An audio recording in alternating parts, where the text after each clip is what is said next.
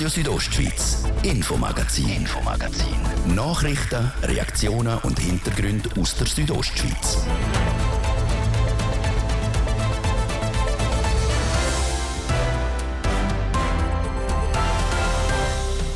Die Corona-Situation, verschwindende Gletscher und die Waldbrandgefahr. All das macht heute in der Südostschweiz Schlagzeilen. Noch bevor viele Fachleute die nächste Corona-Welle erwartet haben, ist sie auch schon da gewesen. Man hat sicher auch im Kanton Graubünden so die Frühlings-, Anfangs-, Sommerwelle gesehen, aber insgesamt ist es sehr ruhig verlaufen. Ist das nur die Ruhe vor dem Sturm im Herbst? Wir haben es beim Bündner Gesundheitsdirektor nachgefragt. So viel vorweg, er schaut entspannt auf die nächsten Monate. Denn diese Woche haben die Forscherinnen und Forscher auf dem Korvatschgletscher ihre Messstationen zusammengepackt. Die Schmelze ist in den letzten Jahren so schnell vonstatten gegangen, so extrem gewesen, dass die Messungen, die wir dort oben gemacht haben, nichts mehr aussagen. Sagt der Leiter vom Schweizerischen Messnetzwerk. Der Sommer hat dem Korvatschgletscher also schlicht der Todesstoß gegeben. Was das für die Gletscherforschung und für die Natur für Auswirkungen hat, wir berichten heute darüber. Und Feuer machen und Zigaretten wegwerfen ist auch jetzt noch gefährlich. Es ist natürlich noch nicht eine total entspannte Situation. Oder für das braucht es mehr Regeln. Wie es Stand heute mit der Waldbrandgefahr in der Region aussieht, das hören wir hier im Infomagazin. Das ist der Dienstagabend auf Radio Südostschweiz. Am Mikrofon ist Adrian Kretli. Regen war diesen Sommer in Graubünden mangelbar. In vielen Regionen im Kanton ist es darum in den letzten Wochen zu einer hohen Waldbrandgefahr gekommen. In Nordbünden hat sogar ein absolutes Feuerverbot gegolten. Bis jetzt. Der Kanton hat das zu einem grossen Teil wieder aufgehoben. Wie die Lage, insbesondere in den Bündner Wäldern, aussieht, das hat Jasmin Schneider beim Andrea Kaltenbrunner nachgefragt. Er ist beim Amt für Wald- und Naturgefahren für die Einschätzung der Waldbrandgefahr zuständig. Also es ist natürlich noch nicht eine total entspannte Situation. Oder für das braucht es mehr Regen. Und insbesondere im Wald ist es unter Umständen noch sehr trocken und da braucht es nach wie vor eine grosse Vorsicht, wenn man irgendeine Feuerstelle will betreiben oder auch, auch mit Raucherwaren. Aber es ist schon so, in den letzten Wochen ist doch immer wieder ein bisschen Regen zusammengekommen und vor allem auch die kühleren Nächte und längeren Nächte und auch nicht mehr die ganz hohen Tagestemperaturen haben zu einer gewissen Entspannung geführt, sodass man jetzt auf der Nordseite vom Kanton das Feuerverbot zurücknehmen können. Wie würden Sie jetzt die Gefahr weiterhin einschätzen vom Feuer? Also eben, man soll die fest eingerichteten Feuerstellen, die auch freigegeben sind von der Gemeinde benutzen. Es kann sein, dass an neuralgischen Stellen, wo es sehr trocken ist, auch noch Grillstellen zu sind, wo das können die Gemeinden machen. Man soll also nicht die wilden Feuerstellen, wo man direkt auf dem Boden führt, brauchen. Wenn man äh, die Feuer betreibt, unbedingt die ständig beobachten damit allfällige Funken, die außerhalb etwas verursachen, sofort kann löschen Und wenn man dann fertig grilliert hat, soll man die Feuerstelle ganz sicher gehen, dass die gelöscht ist. Und löschen kann man in der Regel nur mit, mit Wasser. Das muss man auch sagen. Also man muss Wasser haben, um eine Grillstelle zu löschen. Also eben in Nordbünden ist jetzt kein Feuerverbot mehr in der Mesolcina, im Bergelo und im Poschiavo, aber immer noch. Warum ist die Lage dort jetzt prekärer? Also dort hat sich einfach die Situation noch gar nicht richtig entspannt, insbesondere im Buschlaf. Das ist der trockenste Spot, äh, wo wir haben im Kanton. Dort ist seit dem Frühling sehr trocken und keine Niederschläge. Dort wird das Feuerverbot nur aufgehoben werden können, wenn es wirklich erheblich regnet. Aber auch sonst in den Südtälern, man hat einfach sehr tiefe Lagen, es ist wärmer, man hat sehr grosse ähm, Höhenunterschiede. Also es ist einfach nicht die gleiche Situation wie im Norden und deshalb bleibt das Feuerverbot dort noch in Kraft. Mhm, und auch im Norden ist schon nicht überall die gleiche Situation. Jetzt im Prättigau Davos, im Unterengadin bis am Naun ist nur noch mäßige Waldbrandgefahr. Wie kommt das, dass es dort noch weniger prekär ist? Also wir haben ja Gebiete, die sind oft vom Talboden tiefe Lagen in die Höhe. Und Samnaun ist ein kleineres Gebiet, wo eben eher höher gelegen ist. Kloster Davos ist ein Gebiet, das ist auch ein bisschen höher gelegen. Das ist eigentlich die Höhenlage, die das bedingt.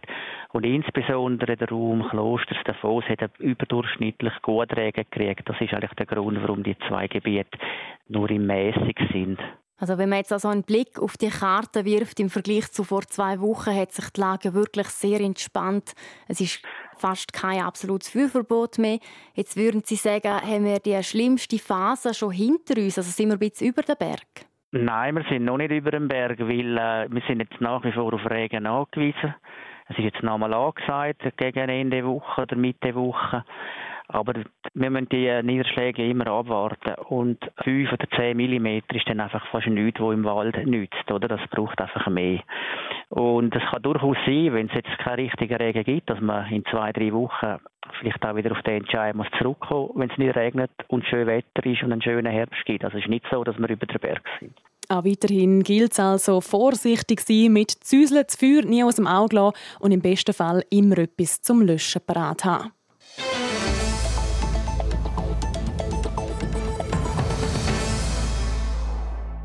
Die Corona-Situation sie hat uns in den letzten Wochen wieder mehr beschäftigt, als wir wahrscheinlich erwartet haben. So hat man aus dem Umfeld doch immer wieder von einzelnen Corona-Fällen gehört. Auch wenn die Zahl der Ansteckungen im Sommer wieder aufgegangen ist, hat der Bündner Gesundheitsdirektor der Peter Peyer die Situation relativ ruhig erlebt. Es hat ein bisschen Wellenbewegungen gegeben. Man hat sicher auch im Kanton Graubünden so die Frühlings-, Anfangs-, Sommerwelle gesehen, aber insgesamt ist es sehr ruhig verlaufen. Wenn man jetzt mal aus Gesicht vom Gesundheits Departement schaut, dann können wir sagen, sind wir gut gekommen, wir haben kaum Zusatzbelastungen in den Spitälern. Wenn man natürlich jemand, der selber betroffen ist, je nachdem, wie, wie schlimm man erkrankt ist, kann man das so natürlich nicht sagen. Aber insgesamt, so, wenn wir jetzt die volkswirtschaftlichen Auswirkungen schauen, Gesamtgesundheitspolitik im Kanton, sind wir gut durch den Sommer gekommen. Nach dem Sommer ist aber vor dem Herbst und auf diesen Herren haben ein Haufen Fachleute wieder eine grössere Welle vorausgesagt. Das Bundesamt für Gesundheit, das BAG, hat schon jetzt wieder eine Impfempfehlung für Personen über 80 Jahre herausgegeben. Auch in Graubünden bereitet man sich darauf vor. Wir sind das ein bisschen am Abklären. Es wird sicher so sein, wenn dann der Bund eine Impfempfehlung abgibt, werden wir probieren, die möglichst im Kanton umzusetzen dass die Leute, die eine weitere Auffrischimpfung wollen, dass sie die kriegen können, möglichst unkompliziert. Wir schauen aber im Moment auch recht äh, beruhigt auch in den Herbst hinein, weil wir das Gefühl haben, wenn, wenn keine neue Varianten auftritt, wo, wo schlimmere Konsequenzen hat in ihrer Erkrankung, dann kommen wir auch gut durch den Herbst. Helfen könnte dabei auch der nächste Booster, sprich eine zweite Auffrischimpfung. Diese ist wichtig, um sich auf die kalte Jahreszeit her vor einer schweren Erkrankung zu schützen, so der Peter Peyer. Empfohlen werde die zweite Boosterimpfung momentan erst den Leuten, die ein gewisses Gesundheitsrisiko haben. Das sind Leute, die irgendeine Vorbelastung haben. Das sind sicher auch ältere Leute insbesondere. Und dann bei den Jüngeren einfach die, die das gerne gern wetten und finden, mit dem bin ich noch ein bisschen besser geschützt um die Bevölkerung weiter für eine Impfung zu motivieren und so längerfristig auch das Gesundheitswesen in Graubünden nicht zu belasten, denkt der Kanton in Zusammenarbeit mit dem Bund über eine weitere kleinere Impfkampagne nach. Ja, wir sind also am überlegen, ob wir das machen sollen. Es wird auch ein davon abhängen, wie groß die Nachfrage ist. Es ist ja so, es gibt in dem Sinne keine neue Impfung, es gibt einfach nochmal die gleiche Impfung, wenn man die will, wo, ein gewisser, wo in jedem Fall Schutz bietet gegen eine ernsthafte Erkrankung, aber nicht einen Schutz, dass man überhaupt erkranken könnte. Und darum ist ein bisschen fraglich, wie groß die Nachfrage sein wird. Das werden wir schauen, aber wir werden im Rahmen von dem, was der Bund vorgibt, eine Impfkampagne planen. Und um dann auch gewappnet zu sein, wenn sich ein Haufen Leute impfen lassen will der Kanton Graubünden auch für die kommende Welle grössere Impfzentren aufbauen. Das sehe ich auch dermal vor allem logistische Hintergründe. Ja, das Problem ist ein bisschen, dass nach wie vor keine Einzeldosen erhältlich sind, also nicht einzelne Spritzen, wo man relativ unkompliziert auch könnte in Arztpraxen verabreichen. Das heißt, man muss immer eine größere Menge haben und von dem her denken wir, dass wir auch wieder Impfzentren machen werden, dass wir noch nicht ganz so weit sind, dass man quasi in der, in der normalen Struktur könnte die Impfung durchführen. Laut Peter Bayer ist geplant, um wie schon am Schluss der letzten Impfkampagne in grösseren Spitälern derartige Impfmöglichkeiten anzubieten. Das Ziel ist, dass später dann auch in Arztpraxen und Apotheken kann geimpft werden. Das stelle mit dem jetzigen Impfstoff aber für die einzelnen Betriebe eben immer noch eine grosse Herausforderung dar. Neben Impfen ist auch das Covid-Zertifikat bei vielen aktuell wieder ein Thema. Das läuft bei einem Haufen Leuten im September oder auch Oktober wieder ab. Der Bund wird sehr wahrscheinlich äh, nicht erneuern das Datum. Das heißt, das Zertifikat gilt nach wie vor. Man weiß mit dem nach, dass man geimpft oder genesen ist, aber es wird kein Ablaufdatum mehr haben, weil es das im Moment auch nicht braucht und praktisch niemand mehr nachgefragt ist. So der Bündner Gesundheitsdirektor der Peter Peyer. Sollte nicht wieder eine Mutation auftauchen, schaut er also eher gelassen auf den Herbst für ihn. Alle Infos rund um das Impfen gibt es auch jederzeit auf der Internetseite vom Kanton unter www.gr.ch/impfen.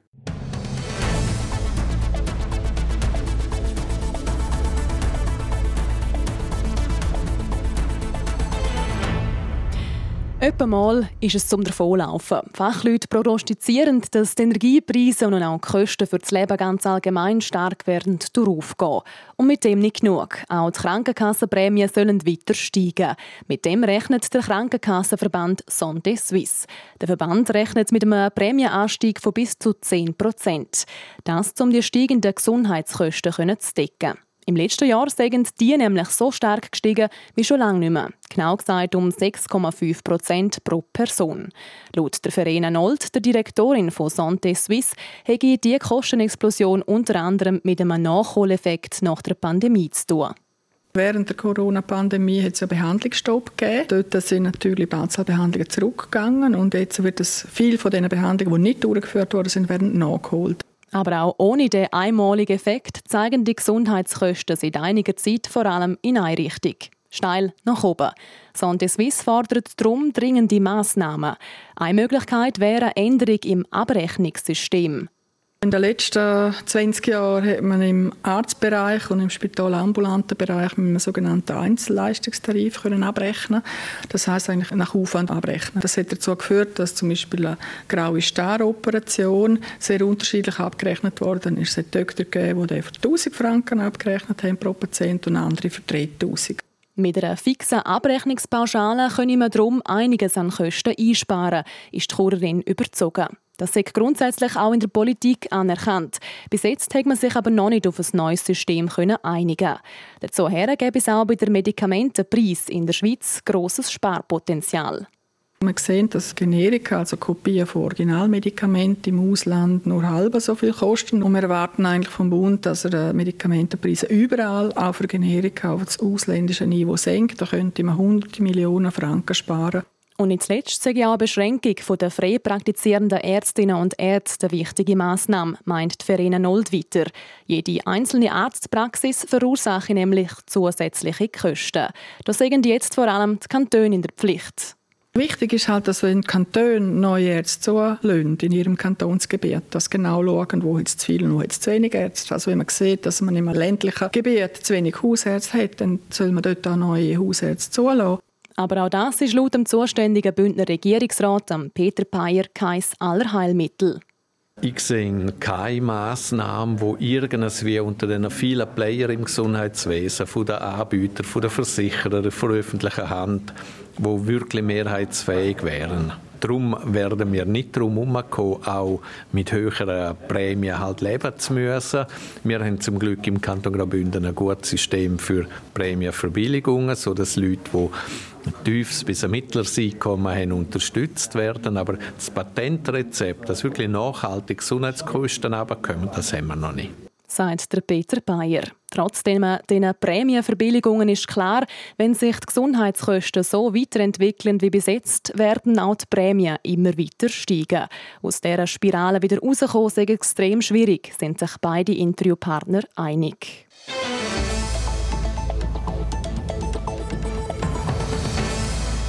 Und mit dem schließen wir unseren ersten Teil vom Infomagazin ab und machen weiter mit ein bisschen Werbung und einem Überblick über das Wetter und den Verkehr. Hot Wings Tuesday bei Kentucky Fried Chicken. 16 Hot Wings für nur 9,90 Franken. Jeden Dienstag bis am 6. September. Jetzt bei KFC. Mini Küche, Mini Möbel. Von Idee über die Planung bis zur Fertigstellung nach Maß. Alles aus einer Hand. Für Gavietzlage, Schreinerei, Küchenbau und Renovationen an der Ringstraße 35 in Chur. Gavietzlage.ch Ab 3. Oktober der neue IKEA Plan Order Point im Steinbock Chur. Da inspirieren und beraten wir dich, planen mit dir und helfen dir, deine Einrichtungsträume zu verwirklichen. Vereinbare jetzt schon deinen Planungstermin auf ikea.ch/kur. Dienstag, 6. September, es ist halb sechs. Das Wetter. Präsentiert von Tanzschule Home of Dance. Die Tanzschule in Kur für alle Partens. Von Disco Fox über Salsa bis zu Hochzeitstanz und Bachata. www.homeofdance.ch ja, es bleibt äh, meistens freundlich heute Abend bei uns in der Südostschweiz. Zum Teil hat es jetzt aber auch vor allem über den Bergen zähe Quellwolken und aus denen könnte es da und dort dann auch mal einen Platzregen oder ein Gewitter geben. Das dann aber nur ganz lokal. An den meisten Orten sollte es heute trocken bleiben. Morgen Mittwoch dann nur noch zum Teil sonnig. Dazu kommen immer wieder Wolkenfelder und diese Wolken die bringen dann Regen oder stellenweise auch mal ein Gewitter. Temperaturmäßig ja, müssen wir uns jetzt langsam auf den Herbst einstellen. Es ist dann nicht mehr ganz so warm wie heute. Für das ganze Land erwarten wir morgen noch maximal 25 Grad. Das Kloster gibt es 22 und auf der Lenzerheide 19 Grad. 0 Grad Grenze die steigt im Laufe des Tages auf rund 3'500 Meter. Verkehr präsentiert von der Züst AG in Chur. Ihre Fachmann für Dienstleistungen im Bereich Elektrowerkzeug. züstag.ch wir haben Stau oder stockenden Verkehr in der Stadt Chur und zwar im Bereich Postplatz Welsdörfli und auf der Masanzerstraße stadtauswärts. Ihr braucht dort aktuell 5 bis maximal 10 Minuten länger. Sonst sieht es gut aus auf unseren Straßen und da scheinen weitere Meldungen über größere Störungen. Haben wir keine. Wir wünschen allen unterwegs weiterhin eine gute und eine sichere Fahrt. Verkehr. Ich gebe zurück in die Redaktion zur Adrienne Kretli. Radio Südostschweiz, Infomagazin, Infomagazin. Nachrichten, Reaktionen und Hintergründe aus der Südostschweiz.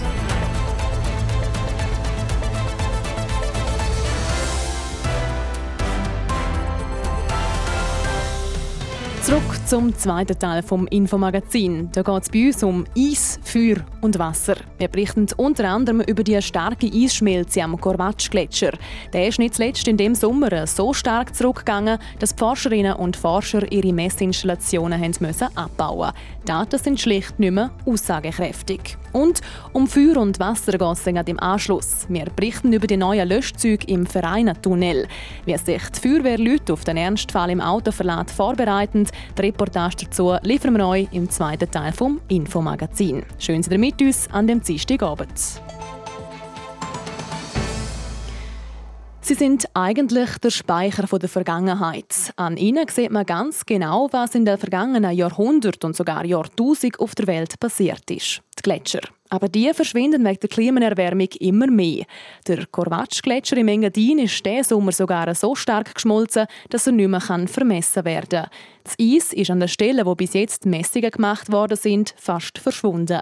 Laut dem Glaziolog und Leiter vom Schweizerischen Gletschermessnetz, Matthias Huss, sei die Eisschmelze dieses Jahr so extrem wie noch nie. Ich habe ihn gefragt, ob der Korvatsch-Gletscher denn jetzt auf Deutsch gesagt ganz weggeschmolzen ist. Der Gletscher ist noch nicht komplett weg. Es hat immer noch ein bisschen Eis dort oben.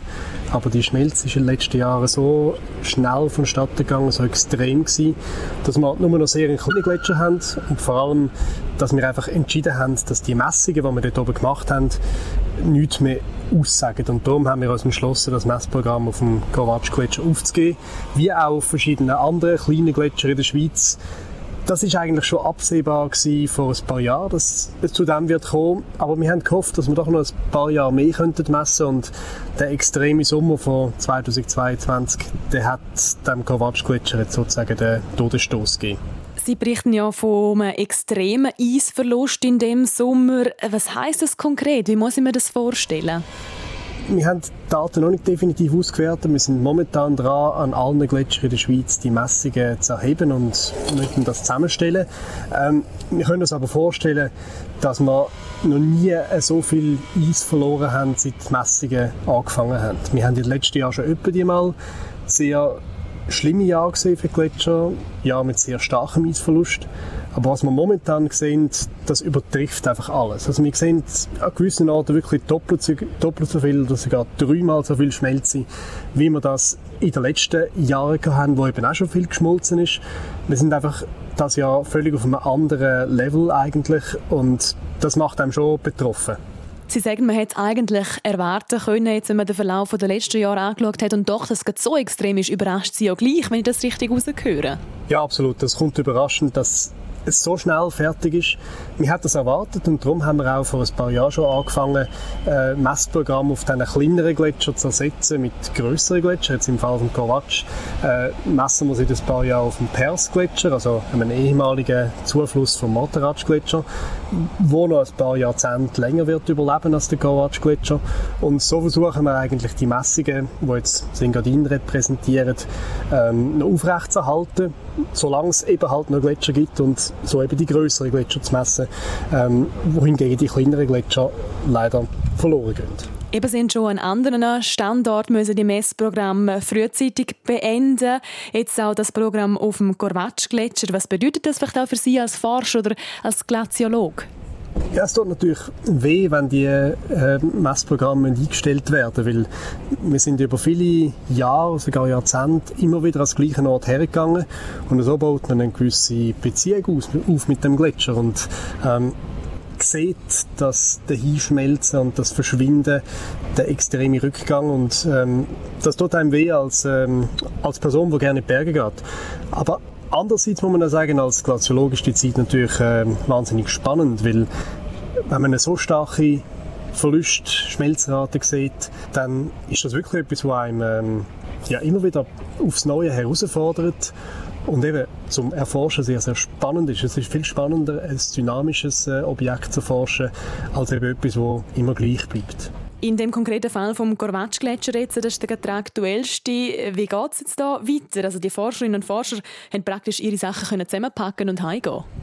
Ja, das ist so gewesen. Also wir haben schon vor ein paar Jahren eigentlich entschieden, dass wir den Korvatsch-Gletscher irgendwann mal werden aufgeben. Wir haben einfach noch weiter gemessen, solange es noch gegangen ist. Und ich bin jetzt vor knapp zwei Wochen das letzte Mal oben gewesen und habe sozusagen einfach noch aufgeräumt, was ich noch gefunden habe.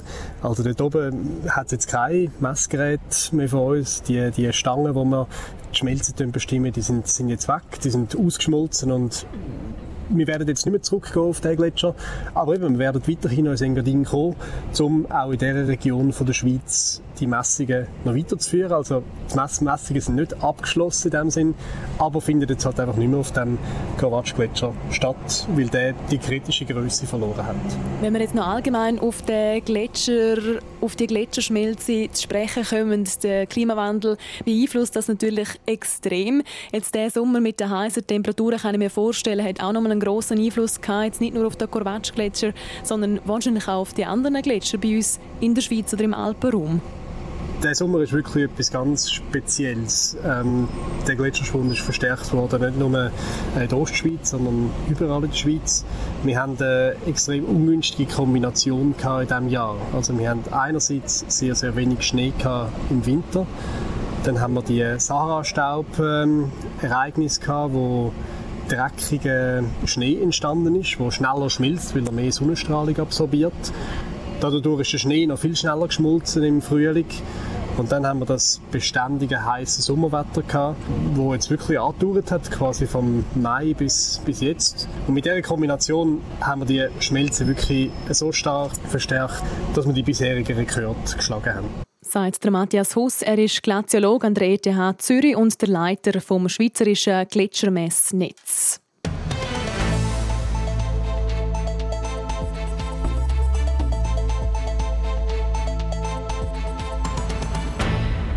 Es ist ein absolutes Horrorszenario. Man ist im Tunnel unterwegs und es fängt plötzlich an zu brennen. Noch schlimmer ist es, wenn man sich vorstellt, dass man nicht selber im Auto fährt und jederzeit kann aussteigen kann, sondern samt dem Auto auf einem Zug durch das Tunnel fährt.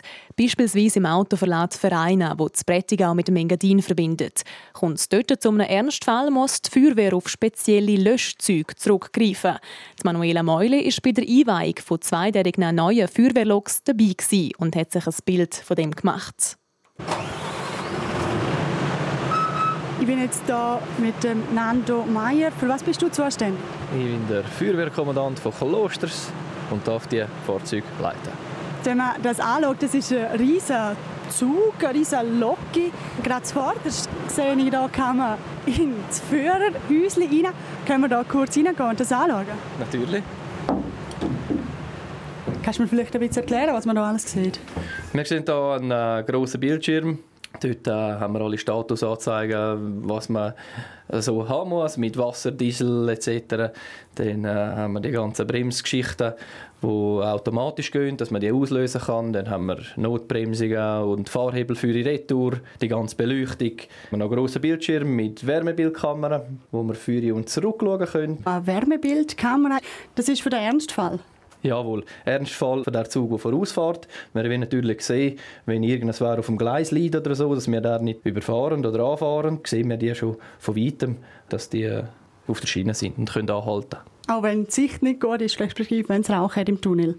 Jawohl. Ihr könnt ja jetzt die Lösch- und Rettungsfahrzeuge von Feuerwehr aus selber fahren. Wie ist es da dazu gekommen?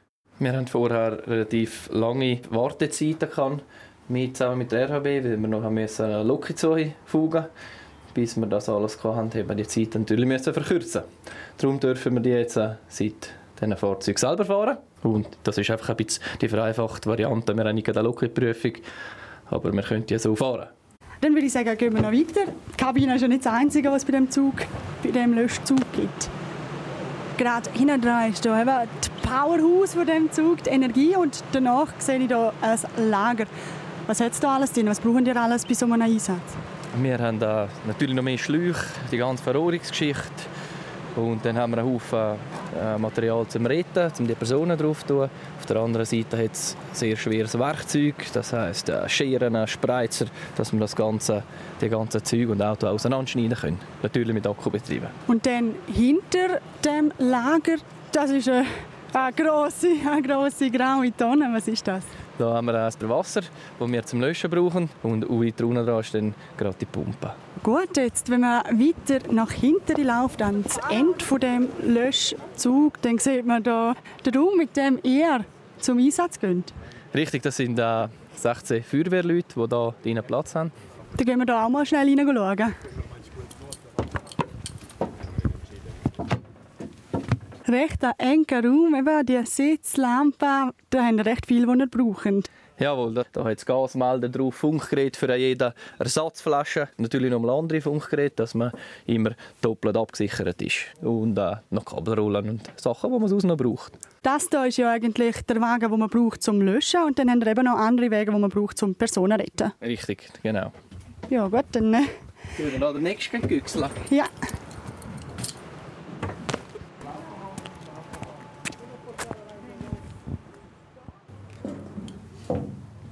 Viel ist wirklich nicht zu sehen. Einfach ein paar Handgriffe an der Decke, an denen man sich festheben kann und sonst wirklich nur Platz. Jawohl, das ist so. Da drinnen haben wir äh, eine hitzegeschützte Verkleidung plus eine Kamera, dass der Lokführer vorne immer sieht, was da drinnen läuft. Wir haben hier nur eine Tür in dem Container.